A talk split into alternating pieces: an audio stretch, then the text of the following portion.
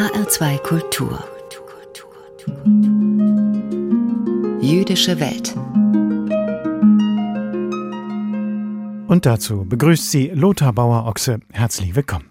Wie an jedem ersten Freitag im Monat bringen wir in der nun folgenden halben Stunde Nachrichten und Berichte aus der jüdischen Theologie und den jüdischen Gemeinden in Deutschland und weltweit.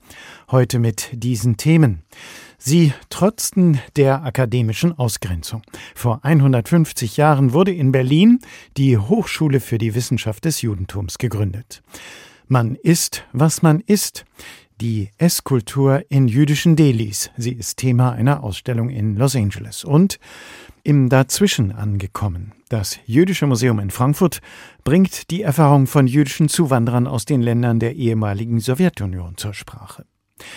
Im zweiten Teil der Sendung dann nach den Kurzmeldungen aus der jüdischen Welt beschäftigt sich Daniel Neumann, der Direktor des Landesverbandes der jüdischen Gemeinden in Hessen, in seiner Ansprache mit dem zweiten Feiertag einer besonderen Angewohnheit von Juden in der Diaspora. Zu unserem ersten Thema. Auf den Tag genau vor 150 Jahren, am 6. Mai 1872, wurde in Berlin die Hochschule für die Wissenschaft des Judentums gegründet. Den Gründern wie zum Beispiel Abraham Geiger oder Ludwig Philippson ging es vor allem darum, eine akademisch anerkannte Ausbildung für Rabbiner zu organisieren. Aber genau diese Anerkennung wurde der Hochschule von der christlichen Mehrheitsgesellschaft und von anderen Wissenschaftsinstitutionen verweigert. Daran wurde jetzt bei einem Festakt erinnert. War Ismael Bogen, war er Mitglied der Preußischen Akademie der Wissenschaften? Fragt Christoph Markschies, Präsident der Berlin-Brandenburgischen Akademie der Wissenschaften, der Nachfolgerin der damaligen Preußischen Akademie. Ismael Bogen war Dozent an der Hochschule für die Wissenschaft des Judentums. Ihm blieb aber als Juden die Aufnahme in die Preußische Akademie der Wissenschaften verwehrt, wie allen anderen an seiner Hochschule für die Wissenschaft des Judentums auch. Ellbogen blieb draußen so wie viele seiner klugen Kollegen von der Hochschule. Und das bleibt die Schuld der christlich dominierten Wissenschaft nicht nur in dieser Stadt Berlin gegenüber der Hochschule für die Wissenschaft des Judentums und gegenüber ihren Dozierenden, gegenüber ihren Studierenden. Vergegnung hat Martin Buber das einmal treffend genannt. Verpasste Gelegenheit zur Begegnung, Verlust Versäumnis, aber auch Verrat an der Wissenschaft. Ellbogen war eine Koryphäe. Er schrieb Bücher etwa über die Bedeutung der biblischen Pharisäer, Erkenntnisse, von denen Christoph Markschies selbst während seines eigenen Theologiestudiums in den 1980er Jahren nie etwas gehört hatte. Er lernte noch nach Adolf von Harnack, dass Pharisäer so etwas wie religiöse Heuchler waren. Und Ellbogen betonte im Gegenzug gegen Harnacks Stilisierung des antiken Christentums die sittlich, wie er selber sagt, hochstehenden Ansichten der Pharisäer, die im Neuen Testament ja eine Projektionsfläche arger Gestalten abgeben, und die Bedeutung der Nächstenliebe im pharisäischen Denken. Unbeirrt von gesellschaftlicher und akademischer Ausgrenzung, finanziert von Synagogen und privaten Mäzenen, wurde die wissenschaftliche Ausbildung für Orthodoxe an der Berliner Hochschule weitergetrieben. In den 70 Jahren ihres Bestehens durchliefen rund 730 Absolventen die Hochschule für die Wissenschaft des Judentums. Erstmals wurden hier auch Frauen ausgebildet. Bis zur zwangsweisen Schließung im Juni 1942 war der jüdische Philosoph Leo Beck die bestimmende Gestalt an der Hochschule. Bis zu seiner Deportation durch die Nazis. Nur wenige wie Leo Beck konnten entkommen. Andreas Nachhammer, Vorsitzender der Allgemeinen Rabbinerkonferenz Deutschland, zitiert aus den Erinnerungen des Studenten Nathan Peter Levinson, der ebenfalls als einer der wenigen die Shoah überlebte. Ich habe nie wieder in meinem Leben inmitten einer solchen Gruppe Gleichgesinnter so gut und zielstrebig arbeiten können. Trotz allem zu überleben, weil man sich in die Welt der Lehre flüchtet. Weil Torah ein Stück Ewigkeit ist und die, die sich mit ihr befassen, daran Anteil haben. Deshalb nahmen wir zwar die Welt mit ihrem Schrecken um uns herum wahr, aber unser Refugium, die Lehranstalt, war das Wichtigere. Da waren wir zu Hause, da waren wir letztlich auch geborgen. Erst Jahrzehnte später wurde die Idee einer eigenständigen akademischen Ausbildung wieder aufgegriffen. In Heidelberg wurde 1979 die Hochschule für jüdische Studien eröffnet. 1999 dann das Abraham Geiger Kolleg in Potsdam. Aber erst 2013 wurde in Potsdam die School for Jewish Theology gegründet, die erste jüdische Fakultät in Deutschland seit Kriegsende. Vor genau 150 Jahren wurde in Berlin die Hochschule für die Wissenschaft des Judentums gegründet. Trotz hoher Wissenschaftsstandards blieb ihr die Anerkennung verwehrt. Daran wurde jetzt bei einem Festakt zum Gründungsjubiläum erinnert. Thomas Klatt berichtete. Und wir wechseln in die USA. Dorthin wanderten zwischen 1881 und 1921 rund 2,5 Millionen Juden aus Osteuropa aus. Die meisten ließen sich in großen Städten im Nordosten des Landes nieder, insbesondere in New York, in Philadelphia, Boston oder Chicago. Was diese Einwanderer mitbrachten, war unter anderem ein ausgefeiltes kulinarisches Erbe. Und diese jüdische Küche entwickelte sich weiter in Feinkostgeschäften und in feinen Restaurants, sogenannte jüdische Delis. Mit ihrer Geschichte beschäftigt sich eine Ausstellung in Los Angeles. Neonschilder in Rot, Blau und Gelb. Übergroße eingelegte Gurken auf einem gigantischen Poster an der Wand glänzende Plastikimitate von Käsekuchen und Pastrami-Sandwiches, Speisekarten und Streichholzschachteln. Das Skirball Kulturzentrum in Los Angeles präsentiert das Delikatessenrestaurant als unverzichtbare Zutat im Leben jüdischer Einwanderer und ihrer Familien in den USA. Deren Alltag aus Tradition, Anpassung und Neuanfang spiegelt sich in den Delhi-Speisekarten. Mittel- und osteuropäische Spezialitäten wie Bagel, Borscht, Senf, Sauerkraut und Matzeknödel werden mit regionalen Gerichten wie Zimtschnecken, Reis, Bohnen und jeder Menge Rindfleisch kombiniert. Die wahre Bedeutung des jüdischen Delis reicht allerdings bis heute weit über das bloße Essen hinaus.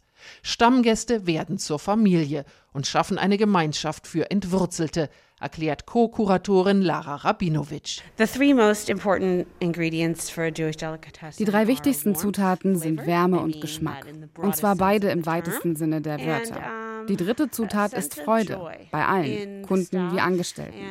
Alle fühlen sich als Teil von etwas Größerem so that you feel like you're participating in something bigger. When I was sitting on my grandmother's knee giving out matches, that was my first job here. And then Interviews mit Delhi-Besitzerinnen, Angestellten und Kunden erzählen Geschichten zu den Ausstellungsstücken. Why is that a cake? You don't make carrots into a cake. I'm sorry kombiniert mit einem wilden Ritt durch die jüdische Film- und Fernsehgeschichte der USA in schwarz-weißen Stummfilmaufnahmen und Mitschnitten aus den Comedy-Serien Seinfeld und Curb Your Enthusiasm lässt sich die Entwicklung des Delis nachvollziehen. Dazu gehören auch Fotos aus dem frühen 20. Jahrhundert von gerade angekommenen Einwanderern, die Gurken aus Fässern von Schubkarren auf New Yorks engen Bürgersteigen verkaufen, oder die Geschichte von Wolfis Restaurant und Sandwich Shop in Miami, wo Gangster Meyer Lansky angeblich Stammgast war.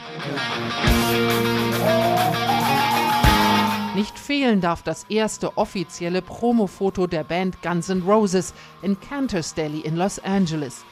In dem rund um die Uhr geöffneten Familienrestaurant haben schon Elvis Presley, Marilyn Monroe, Taylor Swift, John F. Kennedy und Barack Obama jüdische Spezialitäten genossen. Die Ausstellung lässt auch die dunklen Seiten der Geschichte nicht aus. Ein Großteil der jüdischen Einwanderer flüchtete vor Pogromen oder dem Holocaust in die USA. Fotos zeigen zum Beispiel Rainer Drexler in KZ-Uniform am Tag der Befreiung von Auschwitz und Jahre später an der Theke ihres Restaurants in Hollywood. Co-Kuratorin Laura Maat. Sie hat mit ihrem Mann Harry in einer Vorstadt von Los Angeles in den 1950er Jahren einen Delikatessenladen aufgemacht. Das hat ihr beim Überwinden des Holocaust-Traumas geholfen. Sie hat oft erzählt, wie heilend es war, anderen zuzuhören, sie lächeln zu sehen, ihnen zu helfen und Essen zu machen. Diese Deli-Familie war wichtig für sie.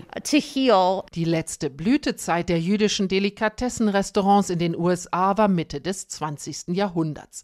Doch junge Köchinnen und Köche entdecken gerade die alte Tradition. Sie bringen Borscht, gefüllte Fisch und Matzeknödelsuppe in Foodtrucks und auf Instagram zu einem neuen Publikum. Delikatessen aus der osteuropäisch-jüdischen Geschichte, verfeinert von jüdischen Einwanderern in den USA in den sogenannten jüdischen Delis. Darum geht es in einer Ausstellung in Los Angeles, die unsere Korrespondentin Kerstin Zilm besucht hat. Und wir bleiben noch bei jüdischen Wanderungsbewegungen. In den 1990er Jahren bis in die 2000er Jahre sind Hunderttausende Jüdinnen und Juden aus den Ländern der ehemaligen Sowjetunion nach Deutschland emigriert. Jüdische Kontingentflüchtlinge hat man sie damals offiziell genannt. Heute machen diese Jüdinnen und Juden aus den osteuropäischen Ländern einen Großteil der jüdischen Gemeinschaft aus. Aber ihre Geschichten sind weitgehend unbekannt oder ungehört. Das will die jüdische Gemeinde in Frankfurt nun ändern. Im Dazwischen angekommen heißt ein Projekt rund um eine Ausstellung. Die startet am kommenden Montag im Ignaz-Bubis Gemeindezentrum.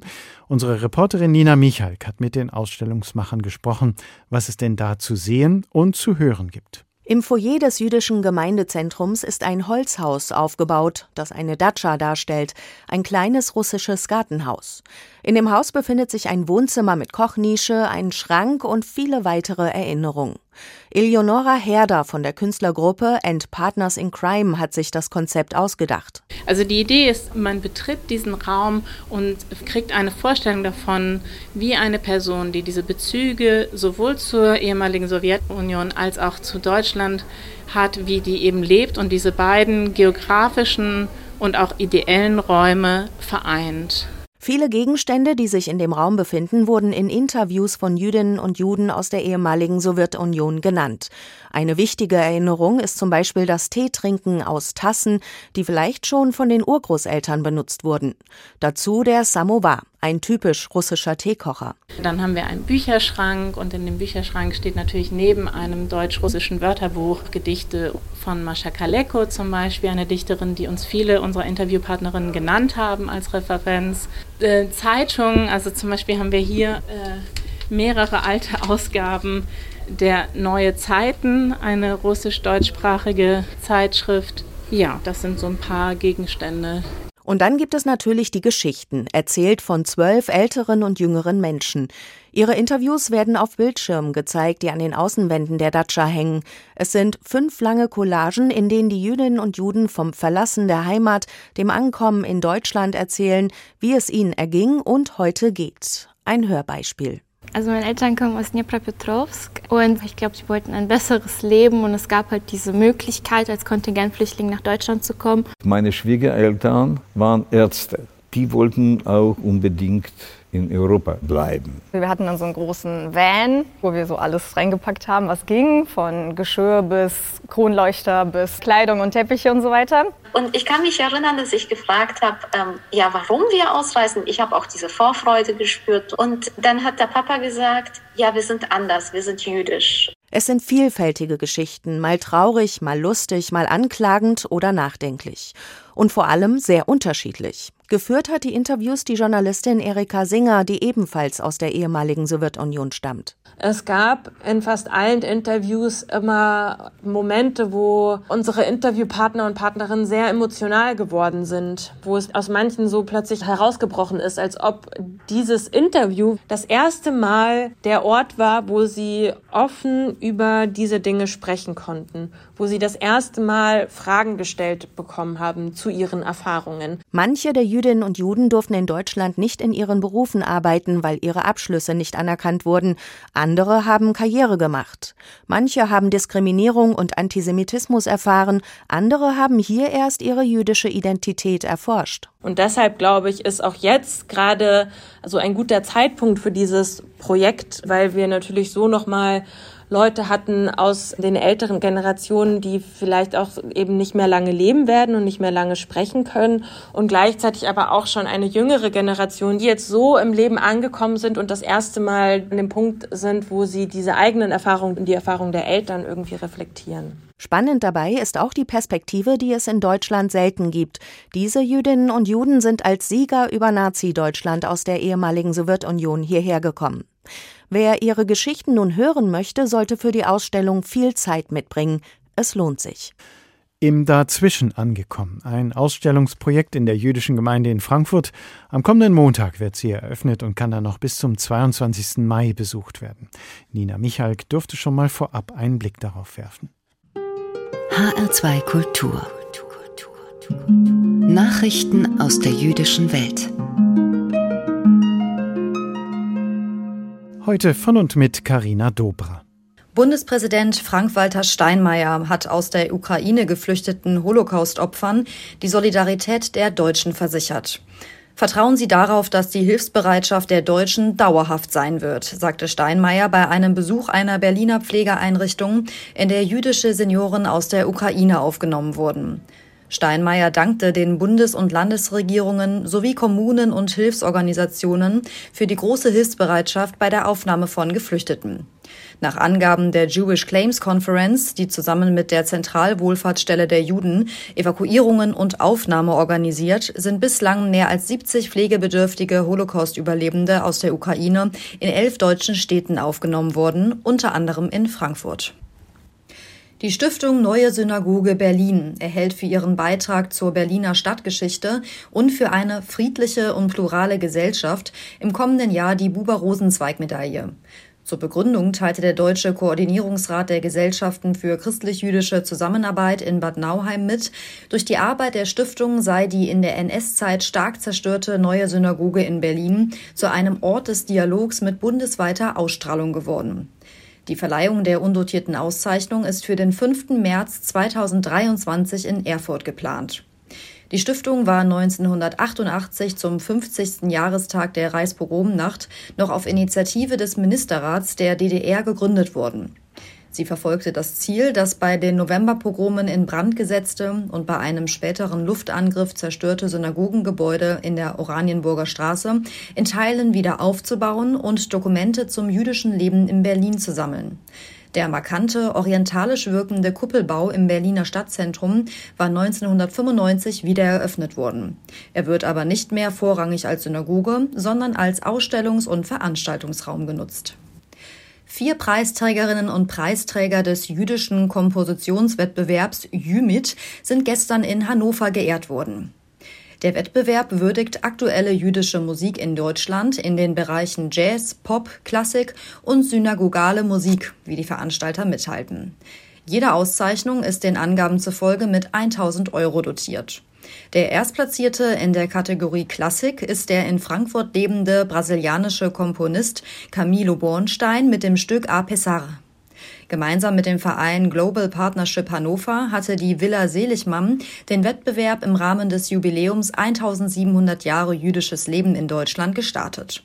Bewerben konnten sich Musikerinnen und Musiker mit jüdischen Wurzeln oder solche, die sich ausdrücklich mit dem Judentum identifizieren. Das Jüdische Museum Berlin thematisiert mit einem Blick auf den Philosophen Moses Mendelssohn die Zeit der jüdischen Aufklärung in Europa. Die Ausstellung Wir träumten von nichts als Aufklärung zeigt bis zum 11. September Denken und Wirkung des in Dessau geborenen und nach Berlin übergesiedelten Mendelssohn. Für Museumsdirektorin Hetty Berg setzte Mendelssohn Wissenschaft gegen Verschwörungsmythen. Die Ausstellung thematisiert in verschiedenen Abschnitten zunächst Mendelssohns Wechsel von Dessau nach Berlin und sein Leben in der preußischen Metropole. Projektionen auf die Betonwände des Museums zeigen wichtige Stationen jüdischen Lebens in Europa und von Mendelssohn in Berlin. Bekannt wurde Mendelssohn zu Lebzeiten durch seine Arbeit als Übersetzer. Eine Karte verdeutlicht, wie weit verbreitet in Europa eine Fassung der von ihm übersetzten Torah war. Soweit die Nachrichten aus der jüdischen Welt. HR2 Kultur. Jüdische Welt. Ansprache. Im zweiten Teil unserer monatlichen Sendung mit Themen aus dem jüdischen Kultur- und Geistesleben hören Sie nun eine Ansprache von Daniel Neumann, dem Direktor des Landesverbandes der jüdischen Gemeinden in Hessen. Bei ihm geht es heute um den zweiten Feiertag. Ob Sie es glauben oder nicht, eigentlich ist das Judentum die ideale Religion. Eigentlich. Es ist in sich logisch und nachvollziehbar, mit ewig währenden Idealen und wandelbarer Praxis mit einem Bein im Damals und dem anderen im Heute, ohne dabei das Gleichgewicht zu verlieren. Das klingt eindrucksvoll, oder? Es klingt nach der eierlegenden Wollmilchsau der Religionen. Wenn, ja wenn da nur die Juden nicht wären. Denn die machen dem ausgeklügelten Plan des Ewigen ein ums andere Mal einen gewaltigen Strich durch die Rechnung. Sicher, es war Gott selbst, der sich ausgerechnet diese widerspenstige Truppe auserwählt hat. Und wahrscheinlich hat er diese Entscheidung auch mehr als nur einmal bereut. Aber wie dem auch sei. Es gibt jedenfalls ein eindrückliches Beispiel, an dem sich wunderbar zeigen lässt, wie wenig eine gute Idee wert ist, wenn sie in die falschen Hände gerät. Worum es geht? Um den zweiten Feiertag, den Yom Tov Sheni. Doch was genau ist der zweite Feiertag? Und was ist daran so besonders? Der zweite Feiertag ist eine Institution, die ein Jude kennt, der außerhalb Israels lebt und schon einmal ein jüdisch-biblisches Fest gefeiert hat. Dann ist ihm nämlich aufgefallen, oder auch nicht, dass die meisten Feste in der Diaspora länger gefeiert werden als in Israel selbst. Und dass sie länger gefeiert werden, als es in der Tora vorgeschrieben ist. Nämlich genau um einen Tag länger. So heißt es im zweiten Buch Moses etwa, dass das Pesachfest, also das Fest der ungesäuerten Brote, sieben Tage dauert. Wir feiern es außerhalb Israels dagegen acht Tage, also einen Tag länger. Das Laubhüttenfest, Sukkot, soll nach der Tora ebenfalls sieben Tage dauern. Und was machen wir? Wir feiern wieder acht Tage lang. Das Ganze funktioniert auch bei anderen Feiertagen wie Shavuot, also dem Wochenfest, das nach dem Willen des Ewigen eigentlich nur einen Tag dauert. Und wir, was tun wir? Anstatt dem Wort Gottes zu folgen, fügen wir einfach einen Tag hinzu, den zweiten Feiertag, und feiern eben zwei Tage lang. Und kaum, dass man meint, eine Systematik erkannt zu haben, wird diese auch schon wieder durchkreuzt. Denn Yom Kippur, der höchste Feiertag, der laut der Tora einen Tag dauert, wird wie lange begangen? Zwei Tage? Reingefallen. Nein, nicht zwei Tage, sondern einen Tag, genau wie vorgeschrieben. Sind Sie nun ausreichend verwirrt? Keine Sorge, denn das geht den meisten Juden auch nicht anders. Doch was ist der Grund für diese Praxis? Wieso wird meist ein zweiter Feiertag hinzugefügt und in Ausnahmefällen dann doch wieder nicht? Die Gründe liegen weit zurück in der Geschichte. Dafür müssen wir tausende von Jahren zurückgehen. Wie Sie vielleicht wissen, handelt es sich bei dem jüdischen Kalender im Gegensatz zu dem hier geläufigen gregorianischen Kalender um einen Mondkalender. Das bedeutet, dass sich unsere Monate am Mond orientieren, will heißen, mit dem Erscheinen des Neumonds beginnt auch ein neuer Monat. Die Grundlage dafür findet sich im zweiten Buch Moses, wo es heißt, dieser Monat soll euch der Anfang der Monate sein. Oder mit Rabbiner Samson Raphael Hirsch übersetzt, diese Mondeserneuerung soll euch der Anfang der Mondeserneuerungen sein. Es war das erste Gebot, das die Israeliten nach der Befreiung aus der ägyptischen Sklaverei erhielten ein Gebot, durch das die Herrschaft über die Zeit in ihre Hände gelegt wurde. Mit anderen Worten, von nun an lag es in ihrer Macht, den Beginn eines Monats durch das Erscheinen des Neumonds zu bestimmen, wodurch sie zu Herren über die Zeit wurden. Das klingt zwar eindrucksvoll, doch es brauchte dennoch eine Regelung, wie der Neumond und damit der Monatsanfang für alle verbindlich festgelegt werden konnte. Gelöst wurde dies dadurch, dass zwei zuverlässige Zeugen vor dem Hohen Gericht in Jerusalem bezeugen mussten, den Neumond erspäht zu haben. Wenn dabei alles mit rechten Dingen zuging, wurde der neue Monat offiziell ausgerufen. Diese Nachricht mag in Jerusalem selbst schnell die Runde gemacht haben. Doch wie sollten diejenigen davon erfahren, die weit entfernt lebten? Außerhalb Jerusalems oder gar außerhalb Israels? Die womöglich in anderen Ländern lebten? Diese wurden zunächst mit einem ausgeklügelten System von Leuchtfeuern informiert. Als durch feindlich gesinnte Gruppen allerdings zunehmend Störfeuer gezündet wurden, brauchte es eine zuverlässigere Lösung. Also stieg man auf Botschafter um. Diese reisten meist zu Pferd in weit entfernte Gemeinden, um den Monatsanfang zu verkünden. Da dieses System aber auch anfällig war und nicht immer gewährleistet werden konnte, dass die Botschafter ihre Botschaft rechtzeitig überbrachten, mussten sich die Juden außerhalb Israels etwas anderes einfallen lassen. Denn von dem korrekten Beginn des Monats hing einiges ab, etwa die Frage, wann die in der hebräischen Bibel vorgegebenen Feiertage gefeiert werden sollten. Sprich, wenn es heißt, dass Pesach, Sukkot oder Yom Kippur an einem bestimmten Datum gefeiert werden sollen, dann muss man auch wissen, wann dieses Datum eintritt. Wenn man aber nicht weiß, wann ein Monat genau beginnt, kann man auch nicht genau wissen, an welchem Tag der Feiertag begangen werden soll. Zugegeben, das Problem führte nicht zu völliger Konfusion. Und ein Frühlingsfest wurde dadurch nicht im Herbst gefeiert oder umgekehrt. So gravierend waren die Unsicherheiten beileibe nicht.